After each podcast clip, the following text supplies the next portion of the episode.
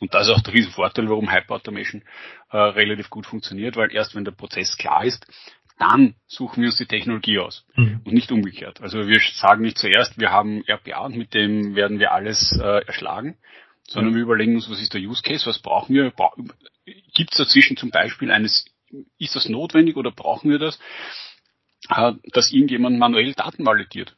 Mhm. Das kann sein, äh, aber dann wird das dann wird sehr wahrscheinlich RPA alleine nicht die Lösung sein. Mhm. Ich meine, geht, aber es geht auch smarter. Und ja. dann kommt das Thema Hyperautomation einfach zum Einsatz, dass wir uns überlegen, welche Technologien haben wir, welche können wir verwenden und welche sind sinnvoll für den Use Case. Und dann geht es erst in die Umsetzung. Und nicht umgekehrt, das ist auch sehr häufig erlebt, äh, zuerst umsetzen und dann überlegen, na Moment, war das, ist, ist das jetzt wirklich eine smarte Lösung, weil da kommt ja. wirklich schon wieder so ein mörderkomplexes Ding raus. Mhm. Hallo und herzlich willkommen bei Bots and People, dem ersten Podcast, wenn es ums Thema Prozessautomatisierung geht. Heute habe ich mit Andreas Schmelzer gesprochen. Andreas ist Head of Hyper Automation bei dem super spannenden Unternehmen Bitpanda, die im Fintech-Bereich unterwegs sind. Andreas hat schon eine sehr, sehr bunte Karriere im Bereich Automatisierung hinter sich. Er hat selbst 2019 ein Beratungsunternehmen zum Thema Prozessautomatisierung gegründet, das er jetzt schon bereits verkauft hat, was auch wiederum äh, zeigt, wie verrückt ähm, dieser Markt gerade wächst und welche äh, interessanten Dinge dort passieren. Wir haben darüber gesprochen, wie man Automatisierungsinitiativen groß, großflächig im Unternehmen ausrollen kann. Wir haben auch darüber gesprochen, wieso der ideale Ablauf ist, von der Identifikation einer Automatisierungsidee bis zur Umsetzung. Viel Spaß bei der Folge mit Andreas. Bevor ich es vergesse, noch ein Aufruf in eigener Sache. Im März startet wieder unsere Weiterbildung zum Automation Strategist. Werde zum Yoda der Prozessautomatisierung, melde dich an und ähm, dann werden wir über all diese Themen, über die wir auch im Podcast sprechen, sehr, sehr intensiv diskutieren. Es wird Cases geben dazu und Top-Trainer aus der Praxis, auch viele, viele von den Interviewgästen, die ihr hier hören könnt. Aber jetzt erstmal zur Folge. Viel Spaß!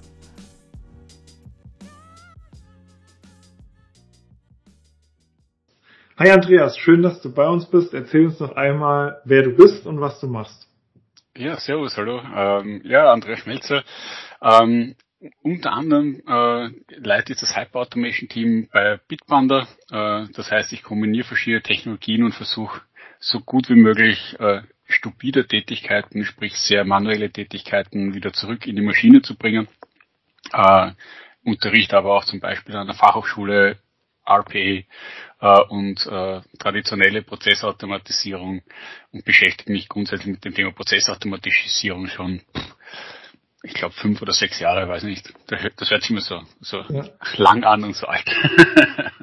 ja, also für das Thema Prozessautomatisierung ist das auf jeden Fall schon eine Weile. Cool. Ja. ja also, sag mal, wie bist du dazu gekommen äh, zum Thema Automatisierung? Ich habe eigentlich über zehn Jahre in Finanzbereichen gearbeitet, vor allem im Controlling äh, und haben mir dort immer wieder, also ich glaube, ich habe SAP äh, in beide Richtungen mal durchgespielt, sprich alle Häkchen mal gesetzt und wieder weggenommen. Äh, und irgendwann bin ich dann äh, bei meinem damaligen äh, Arbeitgeber äh, zum Finanzleiter gegangen und gesagt, wir sollten uns jetzt wirklich vielleicht mal überlegen, wie wir in Zukunft arbeiten wollen, weil also ich glaube, so wie wir arbeiten, in Zukunft wird das, das wird nicht das große Thema sein. Äh, und dann haben wir uns einfach überlegt, okay, wie kann man es angehen, wie kann man die, den Finanzbereich verändern, äh, ohne, ich meine, du musst ja äh, deine Buchhaltung machen, du musst die Zahlen veröffentlichen, das ist ja auch jetzt kein, du darfst oder du möchtest. ich meine, die Frage ist nur, was du daraus machst, das ist ein anderes Thema. Äh, aber das heißt, du musst ja trotzdem sicherstellen, dass diese Prozesse funktionieren. Äh, und dann sind wir eigentlich als einer der ersten Technologien auf RPA äh, gestoßen und haben von dort in Wahrheit angefangen, uns mit dem Thema auseinanderzusetzen. Und mich persönlich hat es dann so begeistert, dass ich damals das Unternehmen nach fast neun Jahren verlassen habe, mein eigenes Unternehmen gegründet habe, so ähnlich wie du. und mich aber mehr auf die Umsetzung konzentriert habe und, und auf die auf die Umsetzung und seitdem brenne ich eigentlich für das Thema.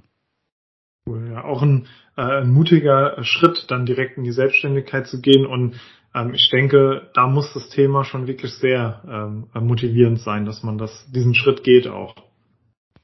Ja, also im Nachhinein kann man sagen, mutig und, und äh, für mich persönlich erfolgreich. Damals der Schritt selber war natürlich mit einer gewissen Unsicherheit verbunden, weil wenn du ein, aus also neun Jahren aus einem angestammten Bereich quasi rauskommst mit und hast du eigentlich fast alles äh, aufgebaut äh, und dann gehst du hin und sagst so, jetzt starte ich mal neu. Äh, mhm. Ja, und dann gibt es auch noch solche kleinen Rahmenbedingungen wie, wie Covid und Corona. Äh, das macht das Leben auch nicht nur einfacher. Ja. Ja, wie hat sich das äh, angefühlt, dann äh, selbstständig zu sein, plötzlich aus der, aus der neunjährigen Tätigkeit? Ehrlicherweise, das war für mich kaum eine Umstellung, weil ich mich einfach mit dem gleichen Thema weiter beschäftigt habe. Ja. Was, was eigentlich, das ist genau meins. Äh, der Riesenvorteil, aber auch Nachteil ist, du hast keinen mehr, der dir sagt, so funktioniert's oder so muss es ja. funktionieren. Das heißt, wenn du dich ärgerst, dass es nicht geht, dann kannst du das selber ins Spiegel schauen äh, und kannst sagen, okay, das warst du. cool. Ja, ja, ist äh, sehr interessant. Und jetzt hast du, äh, habe ich gesehen auf deinem äh, LinkedIn-Profil, da steht, act as Bitpandas Hyper Automation Evangelist and support the rollout of disruptive automation into the organization. Äh, wie machst du das? Ehrlicherweise ziemlich einfach. Ähm, wir schauen uns einfach die, die Prozesse an, äh, analysieren sie zuerst, beziehungsweise werden wir auch direkt darauf angesprochen mit, wir haben da etwas, da könnte Automatisierung gut helfen. Äh, und dann, dann schauen wir uns das einfach gemeinsam an. Äh, ich, wie auch bisher und auch egal wo ich bin, ich habe das immer dreiteilig gemacht das, und der erste Teil bei Prozessanalyse ist immer das erste mit, was ist das Endergebnis? Wo möchte ich hin? Was soll denn das Ding überhaupt machen? Äh, dann der zweite Schritt ist, wie startet das Ding? Also woher weiß ich, wann, also wann geht das Ding los? Oder woher weißt du jetzt, Nico, wann du jetzt zum Beispiel eine Rechnung erstellen sollst? Oder was auch immer das Thema ist. Und dann kommt der wirklich spannende Teil. Äh, und ich glaube, das ist auch genau das, wo man den Mehrwert der Automatisierung äh, herausbringen kann, nämlich wir schauen uns die Prozesse an, allerdings immer fokussiert auf das Endergebnis, mhm. auf das gemeinsam Committete. Und auf einmal kommt man drauf, dass man die Hälfte von dem Prozess nicht braucht äh, oder es anders gestalten kann oder sollte, weil eine Maschine wird immer anders arbeiten, in Klammer können, ja. wie wir. Äh, und warum soll ich dann die gleichen Schritte durchlaufen? Also mhm. ich brauche ja vielleicht gar nicht. Ja, das ist extrem spannend, ähm, äh, was du ansprichst. Ich hatte auch jetzt neulich eine Situation ähm, äh, aus einem äh, Projekt, in dem es darum ging, ne, wollen wir zuerst, also das ist so in verschiedene Regionen eingeteilt, das Unternehmen, äh, und die Regionen haben eigentlich die gleichen Ziele in ihren Prozessen, aber die führen sie komplett unterschiedlich aus. Und da war so die Frage, naja, wollen wir jetzt erst alle Regionen allein, dass sie den, dass sie den gleichen Prozess haben und dann automatisieren, oder wollen wir mal mit einer ähm, Region pilotieren?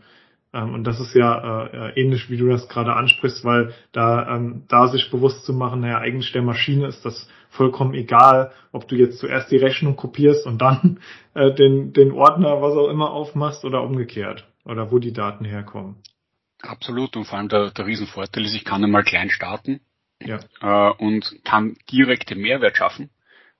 Und dann kann ich mir noch immer den nächsten Schritt äh, überlegen. Das ist jetzt nicht klassisch wie eine Riesensystemeinführung mit, ich muss mir überlegen, wie mein ERP-System funktioniert, weil wenn das einmal eingesetzt ist, dann also einen Tanker quasi wieder umdrehen und Anführungszeichen ja. ist, ist, schwierig, aber mit dem, äh, was wir so machen in der Prozessautomation, ist es relativ einfach. Und das ist auch der Riesenvorteil, warum Hyperautomation äh, relativ gut funktioniert, weil erst wenn der Prozess klar ist, dann suchen wir uns die Technologie aus mhm. und nicht umgekehrt. Also wir sagen nicht zuerst, wir haben RPA und mit dem werden wir alles äh, erschlagen, sondern mhm. wir überlegen uns, was ist der Use Case, was brauchen wir, Bra gibt es dazwischen zum Beispiel eines, ist das notwendig oder brauchen wir das, äh, dass irgendjemand manuell Daten validiert.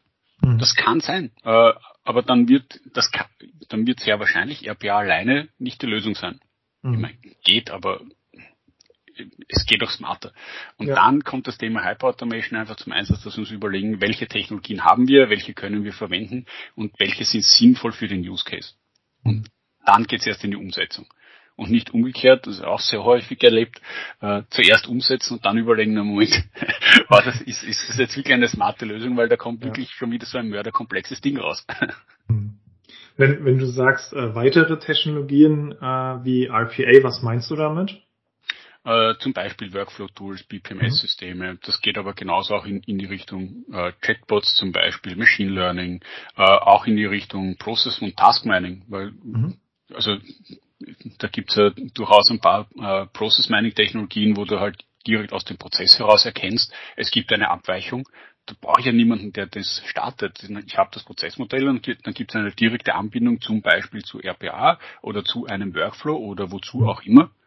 Und dann starte ich das daraus. Und das muss halt smart kommuniziert sein. Und der Riesenvorteil ist, wenn man dann auch noch solche, äh, du hast ja nicht immer nur diese klassischen Tools der Automatisierung, sondern du hast ja durchaus auch nochmal diese, nennen wir es Oldschool, äh, wenn du wirklich programmieren kannst in verschiedensten Technologien, egal ob das jetzt äh, VB oder, oder PHP oder was auch immer die Programmiersprache sein sollte oder das Framework, ist jetzt vollkommen egal, das hast du ja trotzdem auch noch immer, das kannst du genauso verwenden. Und wenn du diese Fähigkeiten hast, nutzen. der Outcome ist das Wichtige und es muss wartbar bleiben. Das ist der, das, ansonsten habe ich einfach nur einen automatisierten Prozess, aber ja, vielleicht, also wir, ich habe auch ein paar noch sehr, sehr spannende äh, Fragen äh, vorbereitet, glaube ich.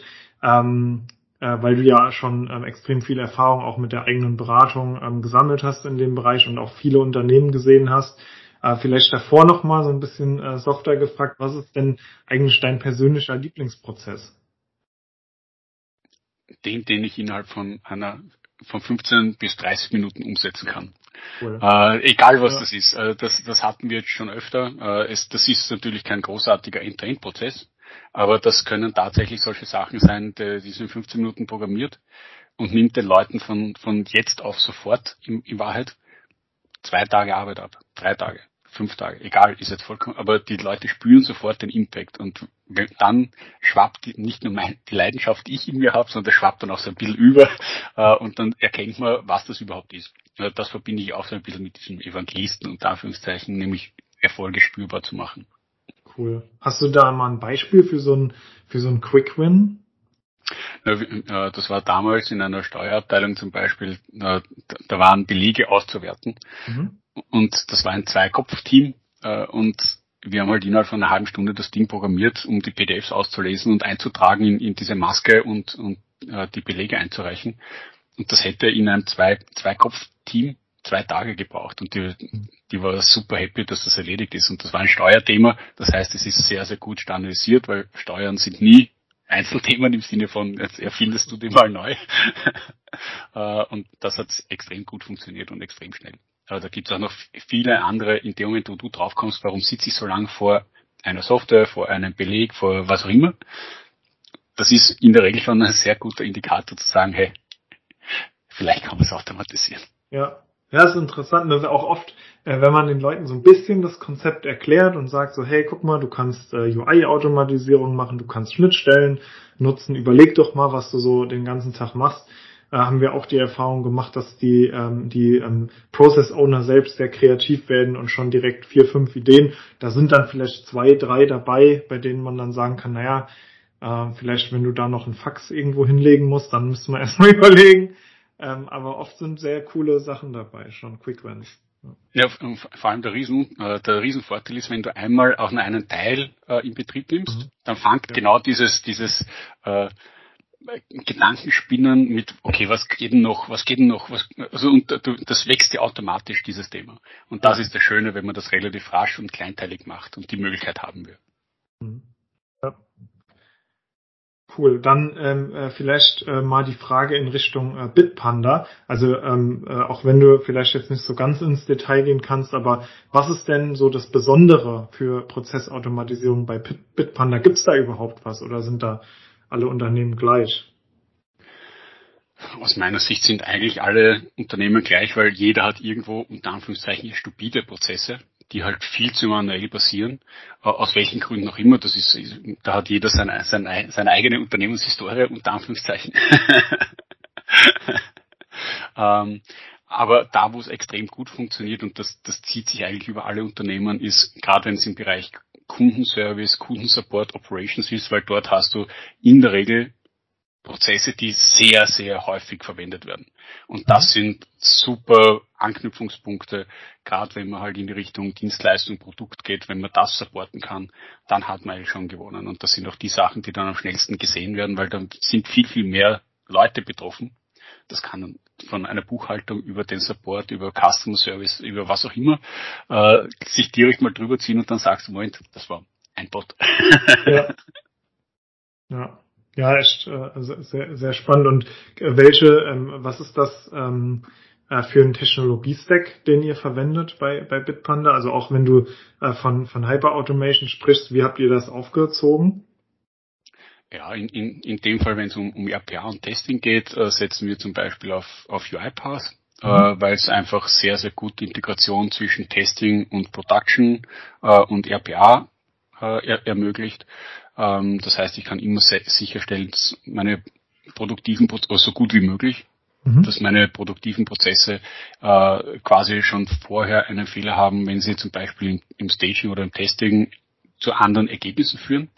Äh, das ist das eine, dann das ganze Thema rund um, um Workflows, äh, das ganze Thema rund um Process Mining ähm, und wir haben natürlich noch viel, viel mehr oder andere Technologien, ähm, die wir zum Einsatz bringen. Du kommst ja heute sowieso eigentlich fast nirgendwo mehr und das ist komplett unabhängig vom Bitpanda oder nicht, mhm. ohne Schnittstellen, ohne REST APIs und so weiter.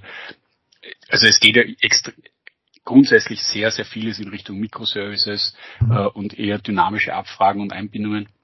Uh, und da ist der Tech-Stack eigentlich selber gar nicht so wichtig. Wichtig ist zu wissen, welche Fähigkeiten habe ich und wie kann ich die vernünftig uh, nutzen, weil dann ist ja. die Verbindung relativ einfach. Mhm. Ja, bist du da, bist du da äh, eher dann so der Verfechter ähm, auch Best of Breed, wenn ich das so heraushöre, was Software angeht, also nicht äh, äh, Salesforce wird irgendwann alles machen können oder SAP wird irgendwann alles machen können, sondern ähm, eher ein Mix. Hm, also ja, schon eher Best of Breed, mhm. aber muss nicht sein. Also die, die Frage ist, bis Best of Breed wo? Also ich, ich brauche das jetzt nicht überall. äh, ähm, aber es gibt sehr wohl die Möglichkeit, einfach, wenn ich sage, ich habe da eine Limitierung, die mir allerdings wichtig ist, äh, warum soll ich das nicht anders kombinieren? Wie gesagt, das aber das mit Abstand wichtigste ist, dass es wartbar und orchestrierbar bleibt. Das heißt, ich versuche mir auch so wenig Tools wie notwendig oder wie möglich äh, ins Haus zu holen. Das, weil das macht es wirklich nur einfach nur komplizierter nicht zwingend immer nur besser, weil nicht, nicht immer das nächste Tool löst ja das nächste Thema. Das, das stimmt, ja, das ist wahr. Und äh, wie ist euer Team aufgebaut im Bereich Automatisierung? Äh, ich würde jetzt behaupten, eher klassisch im Sinne von äh, Analyst, Developer, Operations. Das mhm. heißt, eine möglichst klare Trennung ent, ent, entlang des äh, Lieferzyklus, ähm, dass sie die Leute wirklich mit der quasi Analyse oder Consulting-Tätigkeit wirklich den Fachbereichen widmen können und den Prozessproblemen. Äh, gar nicht zu sehr, also, natürlich verstehen die die Technologien, das ist gar, gar nicht das Thema, aber sie sollen gar nicht hineingehen und sagen, ich habe RPA, wo können wir das bei euch einsetzen? Ja. äh, sondern äh, was sind die Prozesse, was können wir verbessern, was können wir machen? Und danach kommt erst das Development und die richtige Solution. Und sobald das Development, das ist in der Regel nach der Hypercare äh, vorbei, dann passiert die Übergabe ins Operations und dann läuft Ja. Ja, dann, äh, dann lass uns doch jetzt auch noch mal so ein bisschen ins Eingemachte gehen. Das war jetzt alles äh, ein bisschen äh, Vorgeplänkel. Ähm, und zwar, ähm, wir haben die Erfahrung gemacht, und das höre ich auch viel äh, bei Unternehmen, dass ähm, das Thema Automatisierung zu starten gar nicht so das große Ding ist. Also die ersten drei, vier Use Cases zu identifizieren, passt, dann äh, vielleicht auch mit einer mit einer ähm, externen Beratung das ganze Ding umzusetzen, ähm, das äh, Showcases zu machen im Unternehmen, das passt meistens. Aber wie komme ich denn jetzt wirklich als Unternehmen in die Skalierung, was Automatisierung angeht? Du musst das in deine DNA bringen, die zu deinem Unternehmen passt. Ähm, wenn du das nicht schaffst, ja, ich habe schon Projekte scheitern gesehen, weil eine Person gegangen ist. Äh, die eine Person hat das Thema halt nicht mehr weitergetrieben und somit war dieser quasi dieser Antreiber äh, einfach nicht mehr da. Ja, du hast zwar die Technologie, du hast die Prozesse, du hast die Leute, zum Teil auch die Skills, aber diese, dieses Weiterentwickeln, dieses Thema nehmen, äh, das, das kann es durchaus ins Auge gehen. Äh, und du brauchst auch diese eine Person ähm, und das muss man auch dazu sagen, wenn wir über Automatisierung sprechen, jeder glaubt immer, das ist IT und, und ich weiß nicht was, sondern nein, das, also ja, Software und IT spielt mit, aber das sind keine IT-Projekte im Sinne von, ich führe die nächste Software ein, sondern ich überlege mir, wie arbeite ich in der Zukunft. Und ich, ich greife in die Arbeitsabläufe von Menschen ein. Äh, das darf man nie vergessen, weil hm. vor und nach jedem Bot kommt der Mitarbeiter. Und wenn ich das nicht betrachte oder wenn ich das nicht mitnehme, da kann ich zum Teil, also da kann man wirklich viel Geld versenken. Ja. Äh, weil dann habe ich Widerstände, die kann ich dann auch nur, schwer holen. Und das ist das eine. Und das andere ist, äh, du kommst sehr, sehr schwer in die, in die Skalierung, wenn du im Betrieb was falsch machst. Du kannst super die Prozesse finden, du kannst sie super entwickeln, bis dahin ist alles gut und alles schön und macht Spaß. Äh, wenn die Prozesse dann aber mal nicht laufen mhm. und du hast dafür nicht vorgesorgt, dann merkt man, Moment, das Ganze funktioniert ja nicht, das, was ihr da macht, ist ein Blödsinn. äh, alles schon miterlebt. Äh, und die Leute vergessen dann auch sehr, sehr gerne, dass wenn ich das einem Bot beigebracht habe, ich kann es trotzdem noch immer selber machen. Also mhm. dieses Fallback-Szenario, ähm, das wird dann, weil man sich halt sehr gern darauf verlässt, dass es funktioniert. Ja, ja ist spannend. Wir, wir hatten mal ähm, jemanden, der hat bei einem Krankenhaus gearbeitet, Krankenhausverwaltung, äh, und da wurde ein äh, Bot implementiert, äh, ich weiß gar nicht mehr genau, was der, was der Zweck von dem Bot war, aber der hat dazu geführt, dass diese Person länger schlafen konnte. Also weil ich musste eigentlich immer morgens äh, irgendwelche Mails äh, weiterleiten mit Infos aus dem, aus dem ERP-System.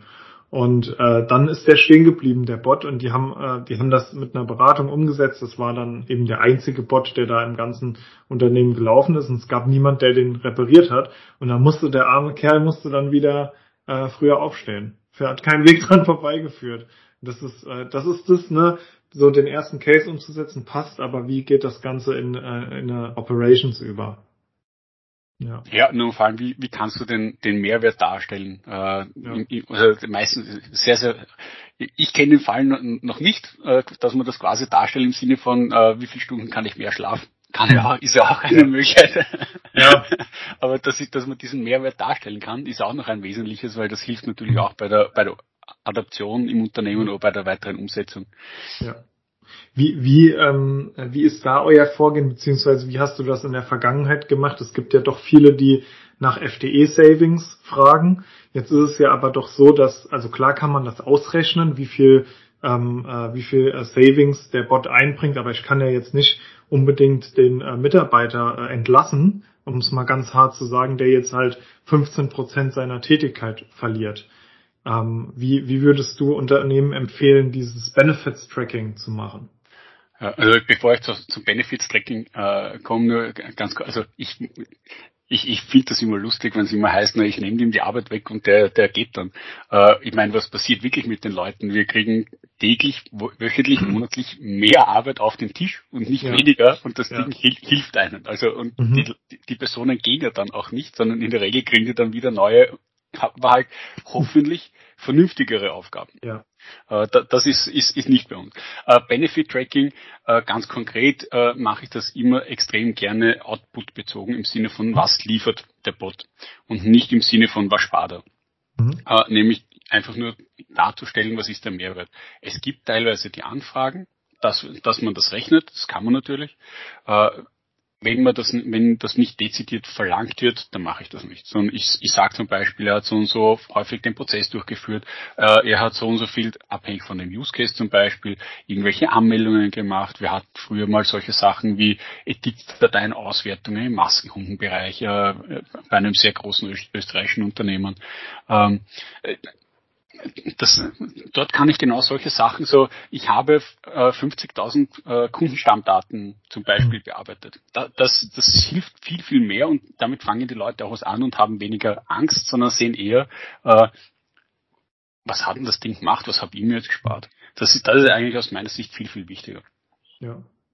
Ja, das stimmt. Und dann bringt halt auch eine Pauschalaussage wie äh, 67 FTEs in Q1 gespart, bringt, bringt eigentlich wenig, weil ja, was, was ist sozusagen die, die, das Resultat daraus fürs Unternehmen? Ich, ich, ich finde das, das Wording falsch, aber das habe ich ja. schon immer gesagt, weil RPA oder irgendeine Automatisierung spart nichts. Äh, es macht etwas. Wenn ich nicht Also es gibt genau zwei Möglichkeiten, wie ich sparen kann. Äh, ich kümmere mich tatsächlich darum, dass ich Mitarbeiter abbaue oder zumindest nicht mehr nachbesetze. Ist die eine Variante. Zweite Variante ist, ich reduziere Fremdleistungen, weil ich externe Mitarbeiter nicht mehr benötige. Die zwei Varianten gibt's. Ich habe das noch extremst selten gesehen, dass das wirklich die Folge von Prozessautomatisierung war. Ja. Äh, meistens gibt es andere Umweltbelastungen unter Anführungszeichen, äh, zum Beispiel Corona, aber es muss nicht immer nur Corona sein, ähm, äh, dass man halt gezwungen ist, Mitarbeiter abzubauen zum Beispiel, aber dass es aus der Prozessautomatisierung herauskommt, also ich kenne es nicht. Das ja. heißt nicht, dass es nicht passiert, aber ich, ich kenne es nicht und wie gesagt, ich, ich halte diese Darstellung mit was spart RPA für inhaltlich falsch, weil in Wahrheit kostet es dir mehr. Du hast nicht die nächste, du hast die nächste Software im Haus. Du hast die nächste IT-Infrastruktur, weil irgendwo muss es betrieben werden, irgendwo muss es laufen.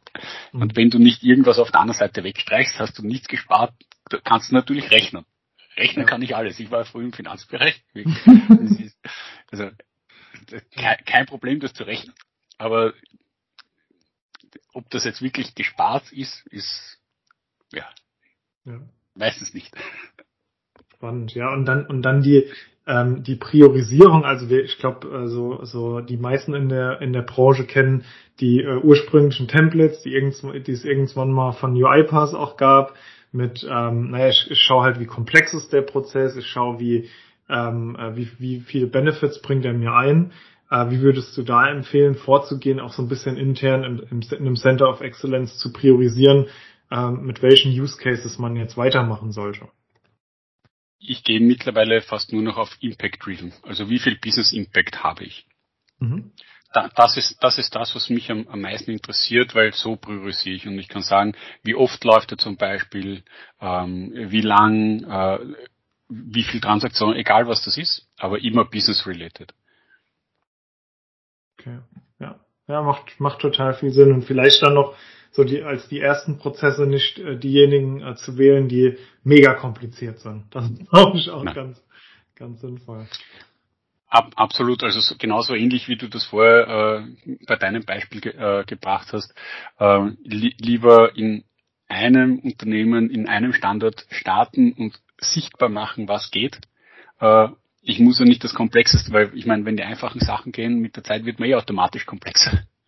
Ähm, aber ich brauche nicht damit starten, weil ich will ja nicht wissen, ob die Technologie gut funktioniert, sondern wie kriege ich meine Prozesse los. ja. ja, absolut. Und äh, jetzt hast du eben noch das Thema äh, Process Mining und Task Mining genannt. Äh, ist das für dich äh, oder inwiefern ist das für dich aktuell schon äh, eine Technologie, die ähm, ja, Use Cases hervorbringt und auf das Thema Automatisierung einzahlt? Ähm, die Technologie selber finde ich soweit eigentlich reif. Beim Task Mining muss man, glaube ich, noch ein bisschen aufpassen. Ich glaube, da gibt es im Moment noch viel mehr Erwartungen, wie das, wie es im Moment leisten, äh, wie das im Moment äh, geleistet werden kann. Ähm, aber es ist weniger die Technologie, die dort eine limitiert, sondern eher die Daten und das Datenmodell, worauf man aufsetzt. Äh, weil wenn das nicht drinnen ist, dann, dann bringt mir das geilste Modell nichts. Äh, dann kommt nichts raus. Und das, das ist eher viel, das viel, viel größere Thema, ähm, zu schauen, was kann ich in diesen Datenmodellen überhaupt heben. Äh, und darum ist eher dort mein Ansatz, zuerst mal einen relativ kleinen, abgespeckten Teil in ein Prozessmodell zu gießen, mal grob zu analysieren, den Fachbereich zu zeigen und sagen, schau, das kommt jetzt aus den Daten raus, ist das das, was du dir erwartest? Kannst du damit was anfangen? Äh, weil auch da, ich will ja nicht das Prozessmodell, ich bin, also nur damit ich ein Prozessmodell habe, dafür würde ich jetzt Process Mining nicht machen. Dafür wäre es, glaube ich, auch ein bisschen zu teuer. Ähm, äh, wenn dann der Business-Bereich sagt, ja, das, das können wir gut verwenden, das bringt mir einen Mehrwert und das kann ich auch operativ nutzen, äh, dann kann ich mir überlegen, wie kann ich das Modell regelmäßig beladen, äh, was kann ich dort alles rausziehen, dass ich da wirklich ins Detail gehen kann. Und dann ist der dritte Schritt, ist, dass ich das wirklich kombiniere mit anderen Automatisierungslösungen. Ähm, das sehe ich bisher beim Task Mining noch nicht so. Das ist noch verhältnismäßig jung im Vergleich zu, zu, zu Process Mining. Ähm, aber ich glaube, dass das essentiell ist, um die Prozesse wirklich im Detail zu analysieren und vor allem Zahlen, Daten, Fakten getrieben und, und nicht Bauchgefühl. Ich habe das Gefühl, der Prozess rennt nicht gut. Äh, aber es kann keiner greifen, weil diese End-to-End-Prozesse, und das ist ja eher das, worauf ich mit Process Mining ziel, die sind sehr, sehr schwer zu visualisieren. Natürlich am Schluss auch das Process Mining ist nichts anderes wie, ein, man verzeihe mir da, ein mörderkomplexes Excel. Mhm. Ich verbinde viele Daten und, und versuche es so gut wie möglich zu visualisieren und damit zu spielen. Ähm, also es geht auch woanders, aber viel Spaß, das, dieses Startmodell irgendwo anders zu bauen und geschweige denn regelmäßig zu beladen. Also. Ja. ja. Ja, gut, also sehr, sehr guter Punkt. Und ich finde, äh, was ich ja auch bei, bei Taskmining noch interessant finde, da gibt es ja auch mehrere ähm, Ansätze. Einmal so eine Art Client, der auf einem ganzen Team dann aufgespielt wird, woraus dann irgendwie Daten gewonnen werden, die dann repetitive Prozesse anzeigen können. Was äh, datenschutzrechtlich, glaube ich, auch noch eine große Herausforderung ist, das, das zu machen. Oder zumindest eine Herausforderung, ob die groß ist, sei mal dahingestellt. Ähm, äh, oder eben das Thema auch über Task Mining ähm, ähm, dann quasi schon direkt die PDDs äh, zu liefern oder den is, äh, As-Is-Prozess ohne großen Business-Analyse-Aufwand. Ja, das ist super, wenn ich Ist-Prozesse dokumentieren möchte, aber ehrlicherweise aus meiner Sicht ist das Schnee von gestern, weil mich interessieren nicht die Prozesse, wie sie heute laufen, sondern ich will ja eher wissen, ja. Was können wir in Zukunft besser machen? Äh, bis zu einem gewissen Grad brauche ich dann die Ist-Dokumentation, aber ich persönlich, das ist für mich auch in der Analyse der allerletzte Schritt, die Ist-Dokumentation, weil mich interessiert das Ist selber gar nicht. Mich interessiert nur, ich habe ein zukünftiges Ziel, was möchte ich da machen? Dann schaue ich mir an, okay, wie funktioniert es heute und hinterfrage und zerreiß den Prozess in Wahrheit äh, und überlege, zahlt das auch das Endergebnis, das ich wirklich brauche, ein? Weil die Sachen entwickeln sich über die Zeit immer weiter äh, und ich mache aber vielleicht den gleichen Ablauf, den ich halt jetzt über Jahre gelernt habe, immer weiter. Ja. Also das ist, ist natürlich ein Thema und deswegen ist, also in, in diesem klassischen Task Capturing weiß ich nicht, äh, ob das so das Gelbe vom Eis, aber es hilft natürlich, es unterstützt, äh, vor allem im Handover von Fachbereichen zu anderen Bereichen, um vis äh, zu visualisieren, was machen wir da, gerade im internationalen Umfeld, wenn ich nicht unbedingt im gleichen Raum sitze. Ja. Äh, da hilft's natürlich. Und das Thema mit dem Datenschutz habe ich immer, egal womit ich arbeite, ob das Task Mining ist, Process Mining oder was auch immer, sobald ich, oder auch Machine Learning, sobald ich mhm. irgendwelche Daten verwende, habe ich automatisch das Thema Datenschutz, wie gehe ich damit um äh, und was mache ich damit. Egal, ob das jetzt bei mir persönlich am, quasi am Notebook aufzeichnet wird äh, oder ob ich auf andere Datenquellen zugreife. Aber das ja. ist natürlich ein, ein valider Punkt. Ja. Ich finde das einen super spannenden Punkt, den du ansprichst, äh, zu sagen, na lass uns doch eher auf die auf den Zielzustand konzentrieren und das, was der Output ist, und dann überlegen, wie man da eine möglichst automatisierte Lösung hinstellen kann, ohne zu viel drüber nachzudenken, äh, was war eigentlich vorher. Ja, eh, aber das also im Wald, der Rest interessiert mich ja nicht. Das ist das Gleiche, wenn ich jetzt quasi auf einem Berg steige, wenn ich immer den gleichen Weg gehe, dann finde ich vielleicht kleine Verbesserungsmöglichkeiten, unter Anführungszeichen, da vielleicht geht's dort schneller, da leichter oder weiß ich nicht. Aber vielleicht kann ich einfach auf die ganz andere Seite gehen vom Berg und, ja. und habe ganz ja. an, ich, da überlege ich ja gar nicht, ja. wo ich vorher gegangen bin. Ja, ja, spannend. So, so nach dem Motto, äh, auf der einen Seite gucke ich, ob's, ob's vielleicht, ob da irgendwo ein Fahrrad rumsteht, mit dem ich dann den gleichen Weg fahren kann und auf der anderen Seite war aber ein Lift. Ja, aber ja, ist so, aber die Möglichkeit nimmst du dir halt sehr, sehr häufig, wenn du zu sehr auf das Navis heute. Was verliere ich denn? Weil da hast du diese, äh, diese Trennung von, vom, vom heutigen Zustand. Also um es wirklich zu heben, weiß ich nicht, ob mich das so interessiert. Also ich versuche es so gut wie möglich zu vermeiden. Sehr, sehr spannend auf jeden Fall. Ähm, und äh, was denkst du, äh, woran scheitern die meisten Automatisierungsinitiativen? komplett überbordenden Ansprüche. Äh, man ist sich nicht dessen bewusst, dass man auch mehr machen muss, wie eine Software installieren. Mhm. Weil am Schluss geht's, ich muss, brauche noch immer ein Verständnis, wie, wie laufen die Prozesse, welche Daten habe ich. Äh, und es macht sich halt schlicht nicht von alleine. Und das größte, der, der größte Widerspruch ist, alles schon erlebt äh, oder zumindest gesehen, man baut einen riesen Shared Service auf. Shared Service heißt automatisch, oder was kommt bei den Mitarbeitern an? Kostensparen. äh, und dann wundert man sich, warum es nicht skaliert. Äh, also das sind halt so genau solche Widersprüche in sich und natürlich das größte Thema ist, wenn der Operation Style nicht funktioniert mhm. und man eigentlich im Fachbereich ankommt, der Chas oder das Ding funktioniert halt nicht. Mhm. Äh, wenn man sich nicht darauf verlassen kann, dann wird es sicher nicht angenommen. Da kann ich dann zum Teil Geld reinwerfen, wie viel ich möchte. Ähm, das wieder zu, auf die andere Seite zu bringen im Sinne von es läuft wieder, das braucht dann enorm viel Energie. Mhm. Ja, ja, spannend. Dann, dann würde ich gerne noch ein äh, kleines Gedankenexperiment machen, äh, was ich mir für dich äh, extra ausgedacht habe. Ähm, genau, äh, also du bist ja jetzt bei, bei Bitpanda auch dazugekommen in, in ein bestehendes Unternehmen. Es, vielleicht gab es auch schon die ein oder andere Automatisierungsinitiative. Ich glaube, sonst, sonst wären, äh, hätten sie nicht äh, äh, direkt dich sozusagen an Bord dann geholt, ähm, wenn ihnen das nicht bewusst gewesen wäre äh, wenn du eine Automatisierungsinitiative komplett from scratch aufbauen könntest auf der grünen Wiese, äh, wie würdest du das angehen? Das ist genau das, was ich eigentlich damals äh, bei der Wiener Energie gemacht habe. Mhm. Äh, das allererste ist, ich überlege mir, was, wie möchte ich in Zukunft arbeiten. Das ist ja. das aller, allererste. Zweiter Schritt ist, was brauche ich dafür? Das heißt, ich überlege mir so eine ganz grobe äh, Roadmap-Richtung. Äh, dann gehe ich in, in Richtung, welche Technologien brauche ich, welche habe ich. Und erst wenn ich das weiß, dann setze ich eine nach der äh, anderen Technologie um äh, und äh, bringe das entsprechend in den Fachbereich oder in, in dem entsprechenden Tempo, das die Organisation verträgt.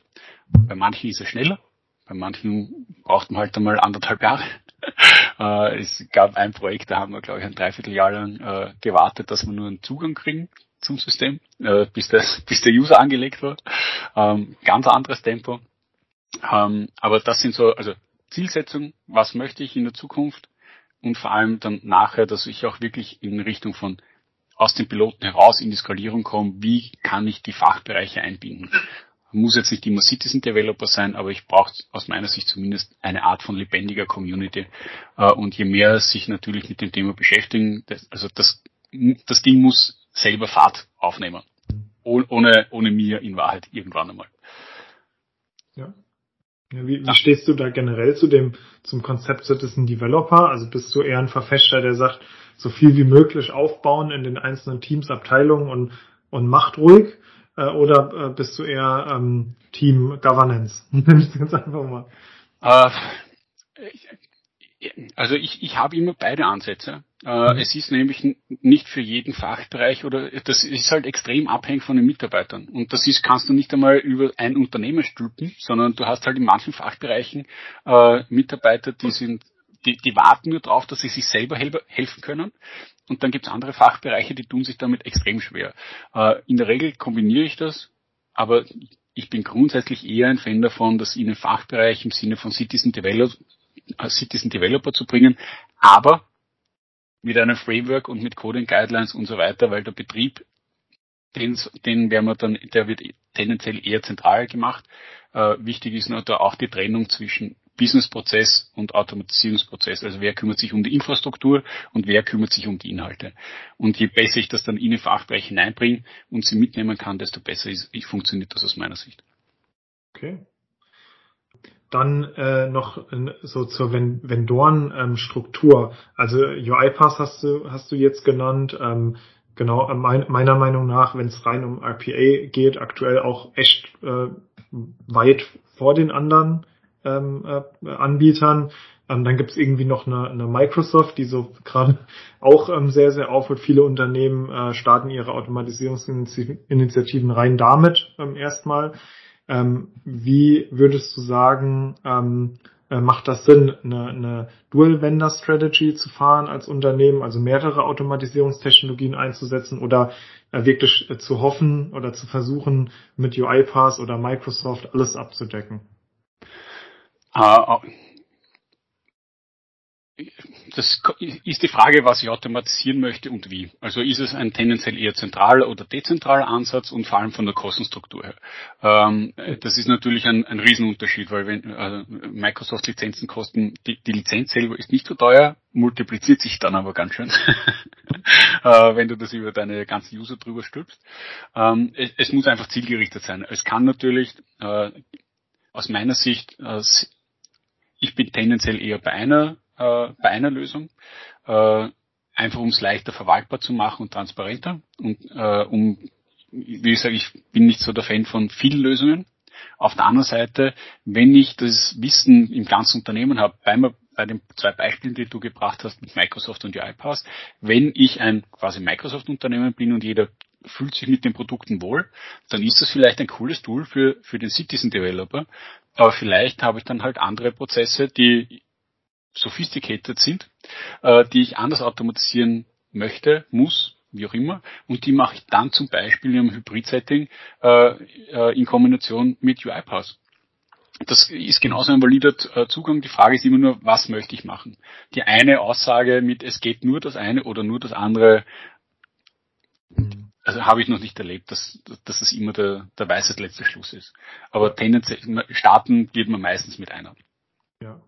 Ja, auch gerade gerade ähm, äh, wie du da, wie du das eben schon gesagt hast äh, unter dem Aspekt, dass man sich eher die Lösung anschaut und nicht das Tool selbst und dass äh, UiPath ja auch mittlerweile keine RPA-Lösung ist, äh, sondern äh, sondern viel mehr und auch Microsoft Konnektoren äh, bietet, Workflow Automation und alles drum und dran. Die äh, äh, Anbieter entwickeln sich ja auch in eine ganz also versuchen sich ja alle auch in, in eine ganzheitliche Richtung zu entwickeln, so ist mein Gefühl. Na, ab, absolut. Also es geht ja viel mehr in Richtung Automation Plattform unter Anführungszeichen und ehrlicherweise, ich glaube, dass in Zukunft sehr, sehr viel einfach nur vom Bedienkonzept abhängen wird. Ja. Sprich, äh, welch Use Case ist es? Dann haben die Leute halt Teams, Slack, äh, you name it, keine Ahnung, ist mhm. jetzt vollkommen egal. Das ist halt ihr Frontend. Da reden sie mit, äh, mit einer Chatbot-Lösung und hinter der Chatbot-Lösung werden halt die verschiedenen Workflows getriggert und ob das mhm. jetzt UiPath, Microsoft oder keine Ahnung, was ist, äh, Jacke wie Hose. Äh, das ist dem Enduser ja wurscht. Und vor allem, wenn man direkt in, in, in den Chat dann wieder seine Antwort bekommt mit übrigens, da ist ein Dokument oder äh, ich habe das Anlegen oder die Stammdaten oder was auch immer für dich erledigt, reicht. Mhm. Äh, also je, wenig, je weniger der Mitarbeiter oder die Mitarbeiterin davon mitkriegt, desto angenehm ist es für die. Weil dann holt man sie auch in der Regel dort ab, wo sie jetzt gerade den Pain haben. Ja, was? Ähm, was sind denn deine, so deine Top 3 Learnings aus den letzten Jahr, fünf Jahren, hast du gesagt, oder sechs Jahren, sagen wir mal. So, sowas, ja.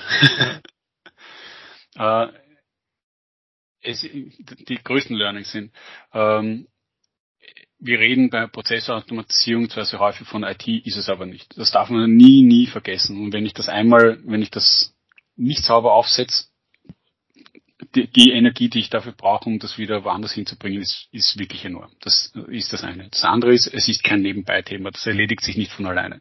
Nur weil jetzt Bots installiert sind oder was auch immer, äh, damit passiert nichts. Und das, das dritte ist, immer, immer zuerst den Prozess äh, analysieren und anpassen an die zukünftigen Gegebenheiten und nicht einfach nur das heute kopieren, weil das sehr häufig sind genau diese Prozesse, die man gerade am Anfang findet, ja wirklich nicht die schönsten Prozesse oder die angenehmsten. Äh, dann vielleicht sollte man sich überlegen, wo man da noch mehr Potenzial rausholen kann, weil nur das reine Automatisieren ist nur die Hälfte von dem Automatisierungspotenzial. Ja. Sehr schöne drei Learnings, äh, wie ich finde. Und äh, jetzt sind wir thematisch äh, schon am, am Ende angelangt und wir haben wie immer unsere Tradition, unseren Fragenautomat. Äh, Nochmal äh, fünf schnelle Antworten von Andreas. da wird's jetzt ein bisschen unkonventioneller. Äh, ich hoffe, du ver verzeihst uns und, ähm, äh, und äh, genau, und das passt für dich. Ähm, bist du bereit dafür? Ich, ich denke so gut wie möglich, ja. Okay, cool. Ja, gefürchtet schon die, die Kategorie auf jeden Fall. Ähm, wenn du, wenn du dein ganzes Leben lang äh, ein einziges Motto-Shirt tragen müsstest, was wäre das Motto, was draufstehen würde? Be the change you wanna see. Mhm, ah, sehr cool. Danke dir. Dann die zweite Frage. Ähm, welchen Job sollte es in Zukunft geben, den es heute noch nicht gibt? Puh. Prozessverbesserer. ja. Äh, cool. Und äh, dann äh, dritte Frage, wenn du ein Tier wärst, welches Tier wärst du und warum?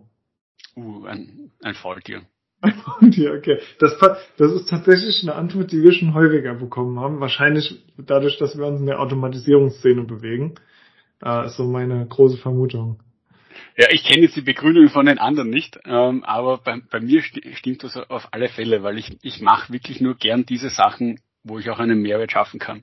Und wenn ich keinen Mehrwert in diesem blöden Prozess, den ich, den ich da machen muss, wenn ich den nicht schaffen kann, dann kann ich wirklich zum Folge werden. Wobei du musst halt auch Also nur faul sein alleine ist es ja auch nicht. Das heißt, du musst intelligent faul sein. Das, das ja. unterstelle ich immer.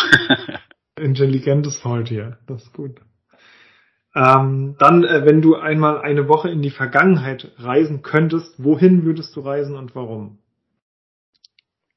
Nur eine Woche. Ich würde gern, ich würde gern so zwei Jahre zurückreisen, so, wo man wirklich reisen kann. Ja. Nee, nee, du kannst, also du kannst, äh, du kannst zurückreisen in die Zeit, in die du möchtest, ähm, aber äh, da, darfst da sozusagen eine Woche bleiben. Ja, also ich, ich, ich, ich würde sofort wieder die, die, die irgendwo in das erste Jahr, äh, wo meine Zwillinge auf die Welt gekommen sind, nehmen und die, die Zeit, also die, die, egal welche, die, die Woche würde ich wirklich gerne nochmal äh, noch mal erleben. Das, das war auch die coolste Zeit. Wie alt sind, sind Sie jetzt? Sieben. Sieben, ja. ja ich bin auch Zwilling übrigens. Ähm, deswegen, das, das ist eine gute Sache. Ja, das ist vor, vor allem, also Gratulation an die Eltern, weil dann erledigt man Gehäuse in einem Aufwischen. Ja. das passt wieder zum Faultier. Das ist ja. ja, perfekt. Dann noch, äh, was ist deine Lieblingssoftware? Am, am liebsten gar keine, ehrlicherweise. Ich, ich, ich mag. Äh, aber um, um, tendenziell wahrscheinlich, ohne Handy kommt man nicht aus, dann ist es wahrscheinlich die Android in, in die Richtung. Aber Software per se ja, pa passt doch. Cool, ja. Äh, äh, vielen Dank, äh, Andreas, für das, äh, für das coole Interview. Ich glaube, wir haben ähm, extrem äh, viel spannende Sachen angesprochen für die Hörer und, äh, und äh, Gucker, wenn wir, da, weil wir das ja auch im Videoformat gemacht haben. Ähm, dann bedanke ich mich bei dir und an alle, ähm, die uns zugehört haben, äh, bis in zwei Wochen zur nächsten Folge. Ciao.